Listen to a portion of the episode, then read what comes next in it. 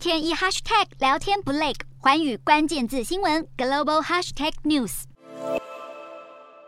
俄国进攻乌克兰后，遭西方国家集体制裁，虽然对整体经济冲击并没有想象中大。不过，汽车产业似乎正面临很大的压力。俄国最大车厂这个月便宣布将缩减厂房人力，并支付部分员工离职金。其中一名员工指出，他必须在糟糕的条件下做选择，最终他决定接受价值三千四百美元的离职金走人。乌俄开战后，许多外国车商纷纷暂停俄国业务，导致超过一万四千名俄国汽车工人被迫休假。俄国最大车厂也因此痛失法国合作伙伴雷诺汽车，必须暂停旗下品牌拉。达汽车的生产。事实上，俄国受到西方制裁，对整体经济的影响还是不小。当局指出，俄国目前有超过二十三万人被要求休假或是减少工时，而这些人还不算在全俄国正式登记失业的三百万人当中。俄国最大车厂在被断供的困境下，开始寻求新的适应方式。六月便推出了一系列简化版的汽车型号，去掉钥匙远端操控和车内空调等配备。然而，今年上半统计的汽车销量还是大幅下滑了百分之六十三。俄国汽车产业要度过西方制裁，仍困难重重。